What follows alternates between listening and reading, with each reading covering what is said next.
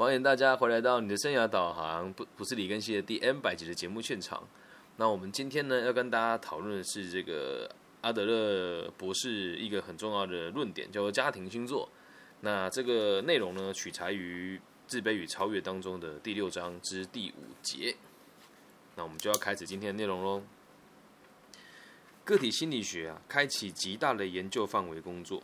为什么这么说？在过去很多人研究的时候，都只都只有针对个案来做研究，但在阿德勒这个研的这个研究当中呢，他们开始访问哦，在家里面排行不同的小朋友，针对他们所处的状况，还有所衍生出来的优缺点呢，进行了调查以及统计。那为了以最简单的形式来思考这个议题啊，我们先假设每一个父母，就是在家庭星座这个假设当中呢，是父母都能够充分合作的。并且是尽力的养育小孩的，所以不包含某一些这个父职跟母职呢比较缺失的部分哦。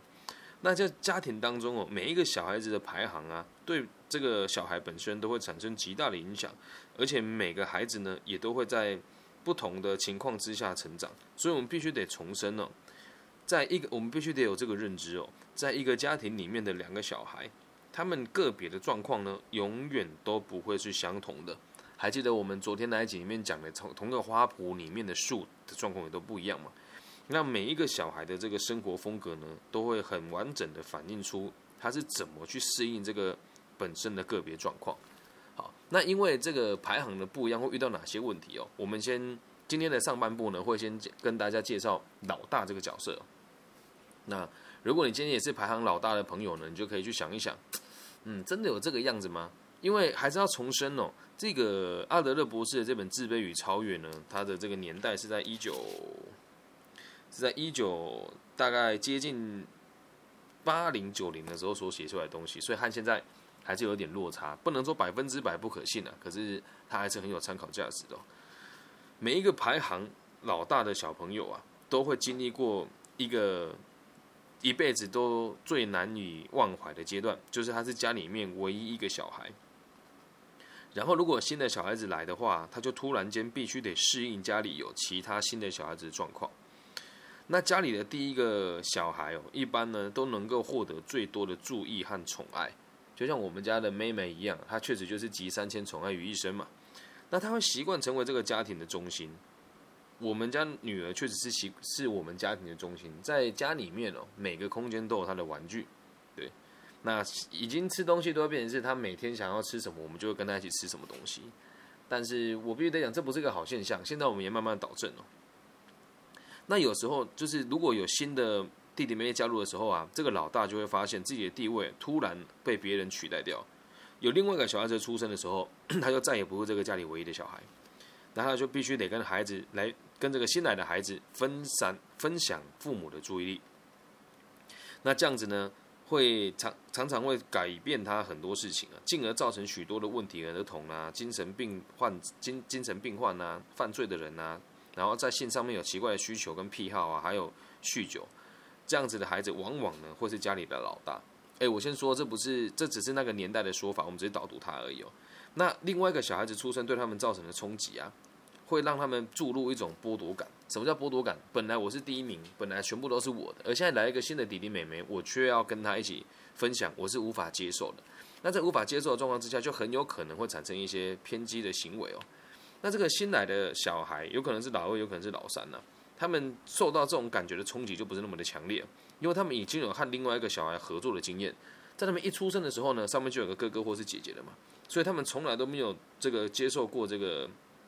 一个家庭唯一的爱的这种感受，所以有个新小孩的出生会完全改变这个老大的处境哦。假设他的心中呢是怀有妒忌状况的话，我们不能怪他。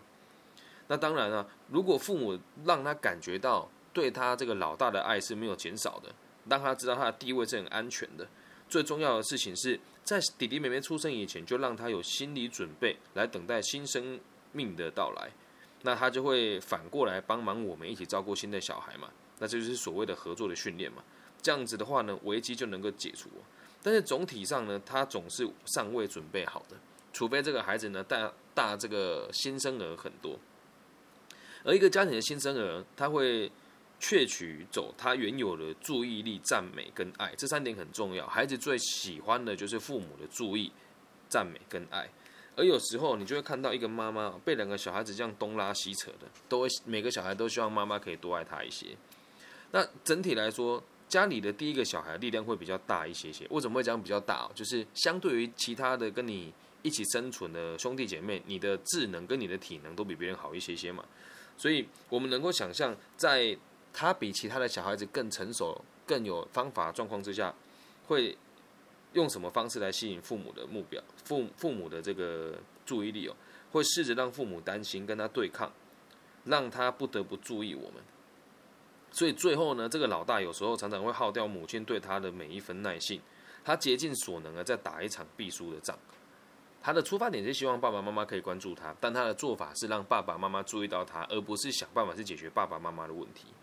那那最坏的状况就是妈妈已经开始厌倦了这个不断惹麻烦的老大。那现在呢？他已经开始知道不再被爱的感受是什么，于是他就开始抗争，又为了取得更多来自于妈妈的爱。但是到最后的结果呢？他始终还是会失去这个爱嘛，因为方法不对嘛。那如果是这样子的话，他一定会认为他所做的错误的一切都是迫于无奈的。可是实际上呢，这一切都是自找的哦。那你会说，老师，如果孩子还很小，他们不知道这件事情吧？没错，他们不知道，但是总会有一些孩子在不需要教育的状况之下，他也能够理解怎么样和别人合作。可是，往往最可惜的事情是，身为父母的我们，如果能够了解这些道理的话，就可以降低很多孩子们的问题吧。那如果他真的是很努力的，还是得不到爸爸妈妈的注意的话，他就会告诉自己：“我知道早，我早就知道会这个样子了。”他就会在这个圈圈里面不停的挣扎，那状况呢，只会越来越糟糕。这样能够理解吧？那如果他的本能告诉他，就是没有人教他怎么跟别人合作嘛，他就会继续抗争下去，就会花一辈子的时间来抗争。有些孩子就更特别了，他在小时候并没有看出太大的这个端倪跟问题。我有个个案是这个样子的，他从小到大都比他的妹妹还要优秀很多。然后有一天呢，就发现这个妹妹呢怎么越来越成熟，因为到大学了嘛，一一路从小学、高中，这个妹妹一路都是让这个姐姐甩在车尾灯车尾灯后面的。然后姐姐念的是这个护理专业，然后之后也考上了第一志愿，然后也顺利到了一个台湾一个很大的这个医疗集团去担任护理师。但是某一天呢，姐姐突然发现自己喜欢的男生是同志，对，然后这个姐姐就受不了这个打击嘛。然后大家都会认为，还有她去看咨询师的时候，大家都认为说是因为姐姐面对到感情的时候无法接受自己喜欢的男人是个同志，才开始有忧郁症。但是经历过这个很长时间的这个诊疗跟咨商，还有咨询了之后，才发现一件事：是姐姐在某一次咨询终于开口，她说：“我觉得我从小到大都很有压力，爸爸妈妈都觉得我是最好的，然后我觉得爸爸妈妈最疼爱的都是妹妹，而不是我。我就发现自己好像都过得太坚强。那透过这一种让自己感觉有让自己感觉能够被别人注意到的感受。”所以我就觉得这样子是一件相对比较、相对比较有被关注到的感觉。这是到很后期才说出这样子的话，所以大大家千万不要忽略这个孩子老大，有可能他只是在逞强。真的在那之前，家人都觉得他好优秀，可是他会用一个很奇怪的解释方式哦。那后来就在更深入去追追究的时候，他就说：“其实我觉得看到。”妹妹慢慢的超越我，心里面其实是很难接受的，因为从小到大我什么都比她优秀，而我现在却要接受她的帮助，然后又开始大哭，又开始崩溃一次。所以家里的老大通常会承受很大的压力。也希望大家如果自己是本身是家里排行最大的那个人的话，你也可以试着用你的角度去解释不同的事情，会让你放松很多。好，那对于我们前面提到这个抗争类型的个案呢，我们必须得更深入的讨论每个个个体的个别状况。如果你对于母亲会对抗的话呢，就是你会故意的跟你母亲唱反调，孩子就会变得脾气暴躁、不听话、爱挑剔跟不服从。我再讲一次哦，脾气暴躁、不听话、爱挑剔跟不服从，这是很多被宠坏的孩子会有的情况。那昨天我刚好也看了一个很有趣的新闻吧，我们在香港有一位这个导演叫做向向华强，对，然后他有两个儿子，一个叫向左，一个叫向右，对。那大家可以去看下那个新闻哦。向左是已经被爸爸妈妈的这个事业照顾的还不错，而且本身能力也很好。现在在大陆的这个发展也还不错，在香港的发展也还不错。但这个向右呢，就是一个很典很典型的脾气暴躁、不听话、爱挑剔和不服从的小孩。对，那当当这样子的个性的孩子，也很有可能就是因为他得不到父母的关注，因此用这样子的方式跟母亲对抗，延伸到他成长了以后，就用这样子的逻辑在跟别人相处嘛。那如果一个小朋友跟母亲的立场是对立的时候啊，那父亲呢就会常常提供他复恢复先有这个原本的这个有利状况的机会，然后转而比较亲近父亲，进而试图去得到注意与爱。那这边就要再重复一次哦，就是如果你愿意的话，可以去听我们前面几集提到这个父亲和母亲的角色，在阿德勒博士的角度里面是什么样子的定位哦。通常孩子第一个接触到的是母亲，所以当他觉得自己无法吸引到母亲的注意的时候，他就会把注意力转交到父亲上面。所以排行老大的小孩啊，通常来说都会比较亲近于父亲。我们可以肯定哦，一个小孩子如果比较喜欢父亲的话，会是一种衍生。什么衍生呢？他本来是很依赖母亲的，后来再也不喜欢他妈妈，然后后来他的妈妈再也不喜欢他嘛，他会这么认为嘛？所以他借由亲近父亲来谴责母亲。那当个小孩子比较比较喜欢爸爸的时候，我们也可以再知道另外一个可能性哦，他极有可能之前有受过挫折，他感觉被拒绝和被冷落，他忘不了这个感觉，于是他的生活风格就被这一股这个排斥感所建立。因为认为自己已经得不到妈妈的爱了嘛，然后被妈妈排斥出来之后，我才是喜欢爸爸。听起来好像很不合逻辑啊！但是当我自己经历过离婚，还有小孩子跟我的相处之后，就是能够知道孩子真的始终还是跟女生比较亲近。这个也到现在也还是没有没有解答的。我我印象很深，当时我有一阵子我自己带小孩嘛，然后小朋友如果一哭闹的话，就是最好的方法就是让他喝到母乳，可以感受到。那种很松弛的感觉，我就记得每次我们家美美只要一哭，我前妻只要把她往胸口一塞，她就没事。但是我没有胸口这些东西啊，所以确实孩子的第一个依赖的对象，正常来讲也都会是母亲哦。好，继续往下看。那我们讲这个家里排行老大的这个孩子的抗争时间呢，通常会拉到很长很长，而且有时候呢，只要心结不打开，它就是一辈子的事情。那这样的小孩哦，会训练自己抗争和坚持，继续反抗各种状况。或许没有人让他能感到有兴趣，所以他失去了希望。他想象自己无法赢得别人的爱，因为他再怎么努力了，都别人都无法关注他。那他就会认为，那我跟别人相处也没有意义啊。于是就会变得易怒、爱闹别扭、脾气不好、羞怯、不喜欢与人相处，而且会开始训练自己孤立自己。而这个所有的动作都只为了一件事情：想要回到从前，回到他以前这个家庭当中所有人的核心。关注力的中央，因为这个原因哦，所以大部分排行老大的孩子呢，都会比较眷恋从前。哎，这是书里面那种我们讲的倾向性哦，会比较眷恋从前。他们喜欢回想过去和去诉说过去的种种，他们怀念以前，然后对未来呢总是比较悲观。所以我们也不难不难看见啊，因为。大部分年长或是这个家里排行老大的孩子，只要家庭顺序没有一个翻转过，通常他是比较保守的，比较怕犯错的。那有时候一个过失的力量，丧失过这个小小王国的小孩，比其他的小孩更明白力量和权威的重要。什么意思呢？本来你这个家里面的中心，然后突然有一个新的生命加入了，而他的能力比你还要差，你就会理解力量和权威的重要。如果大家觉得这个很难去 理解的话，大家可以看台湾有一部剧叫做《花甲男孩转大人》，里面的这个兄弟姐妹的这个排序呢就很明显嘛。里面的这个老大叫郑光辉吧，辉煌嘛，对，就是郑光辉。然后第二个是郑光煌嘛。那最没出息的是老大跟老幺。那老二呢是看起来最有出息的那个，但实际上呢，他也只是掌握了权力而已。所以，我们并不能用这个孩子出生的顺序来决定他的未来，而是要让大家知道，在这个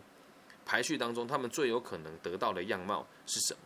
那有时候也会因为家庭一些变故，让原本排行老二的孩子变成老大。对，像我们家就有经历过这样子的变故，因为有一阵子姐姐的状况很差，所以我就会变成那个家里要负担最多事情的人。所以现在在排序上呢，我的个性反而变得比较像哥哥了。对。所以这样子的孩子，如果你原本是受宠的，后来不受宠，你就会了解到权力的重要。这样子的人就喜欢争权夺利。这时候一定要跟大家就是再缓一缓。我们今天讲的是老大跟老二，那在下一章节里面呢，明天要讲的是老幺跟这个独生子女，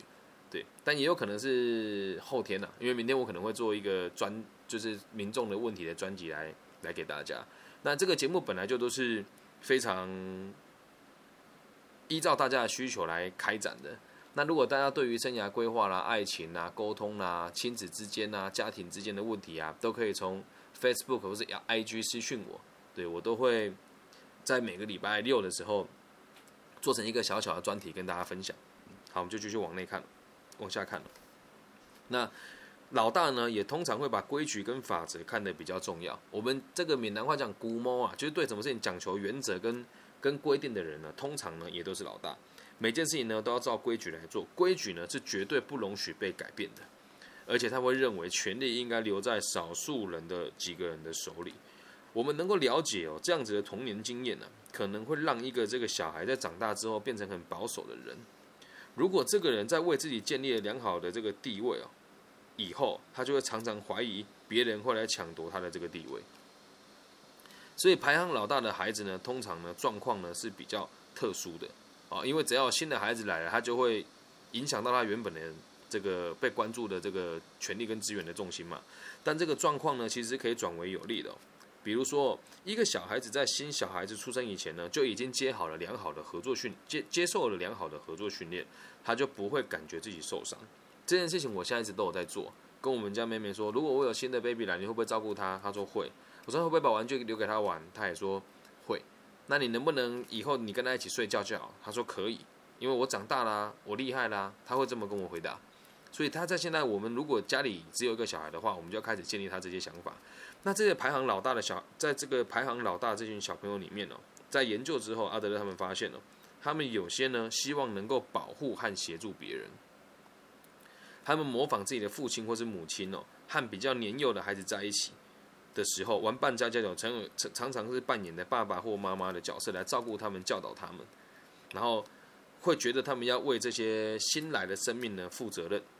我自己小时候玩扮家家酒的时候，确实也都是演那个小孩子，然后我的姐姐跟表姐他们都会演爸爸跟妈妈，对，很有趣哦。那有时候呢，他们反而因此能够发展出绝佳的组织能力，会有很好的领导的风范。像我的姐姐这一点就做得很好。小时候我们大家一起玩的时候，我跟我的表姐。跟他还有我表妹，我们四个人会一起玩，然后姐姐会帮我们每个人分配事情。比如说今天奶奶要我们做什么家事，那她就会由姐姐来分配，说你做什么，你做什么，你做什么，你做什么。所以如果有经过很好的训练的话，在老大这个身份里面呢，也不全然的百分之百都是有，都是只有坏处的。那如果你是家里排行老大，有这样子的表现呢，是让人家感觉到最欣慰的。虽然呢，有时候呢，还是会有许多个案，为了保有依赖和支配别人的欲望，对这个新来的小孩过分的排斥。我另外的朋友就跟我讲过，他的工作也是老师，他跟我说，我小时候真的超想把我把我妹的头打爆了。我说你是认真的吗？他说对。我说为什么？他说我觉得很爱哭啊，每次就哭，我就敲他。可是他们那时候是小孩子，他不了解。对，真的，我就那一天也问了我姐姐说，姐姐你还记不记得我小时候很爱哭？她说记得啊，因为上个礼拜她要回家嘛。她说：“你这很爱哭诶，停电也哭了哦，啊，洗澡电灯坏掉也哭了，然后看到壁虎死掉也哭了，兔子死掉也哭了，你能不能不要哭啊？对，但是姐姐的角度是你不要哭，我会保护你啊。可是小时候一直在她的这个保护之下，我反而很难发展出我的社交跟我的兴趣。我还记得在前面几集有提到，我们家有两个小孩嘛，我是排行老二的嘛，姐姐是老大，所以每次只要一出什么事呢，姐姐就会帮我扛。还有我从小到大很多美术的作业呢，都是姐姐帮我画的。”所以当然我就不会去学习这些东西啦。那我姐就是一直扛着这个，姐姐一直扛着这个扛棒，就是我是家里面那个能力最好的姐姐，我的功课要比弟弟好，然后我要比弟弟还要乖，所以她也一直都在压力当中度过。那她那天跟我讲一件很有趣的事情，她说你有没有发现我在国中国我在国中国小的时候的照片很少有微笑的，我回家看发现，哎，真的。他说他其实一直的压力都很大，只是他没有跟我说。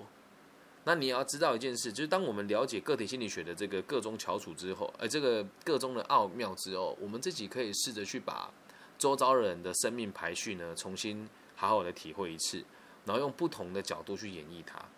还是记得那个原则，我们理解它不是要拿它来当借口，而只是希望我们彼此可以让彼此过得更好那么一些些。这也是为什么现在我会每天开节目讲个体心理学的原因。好。那阿德勒博士在这个章节最后做个小小的中整哦，他说，根据他个人在欧美这个两地的经验哦，他发现哦，绝大多数的问题儿童呢都是排行老大的。那如果下面有一个年龄比较相近的这个弟弟妹妹哦，这个机会呢就会更高。而这个现象相当有趣哦。目前为止呢，我们尚未发现任何有效的教育方法能够帮老大解决困难。不过那也是那个年代的事情了。在近代，我觉得已经没有那么的离谱跟脱序的原因，是因为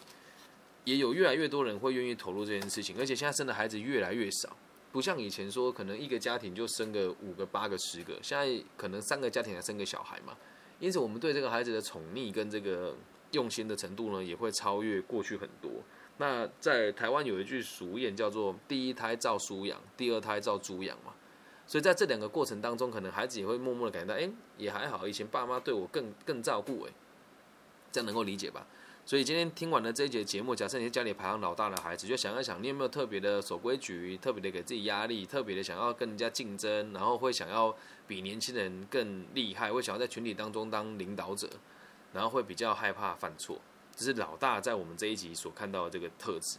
那如果你是家家里排行老二的，或者是这个其他排序的话，你也可以去想一想，你周遭的哪一些人可能是因为排行老大个性才这么难搞。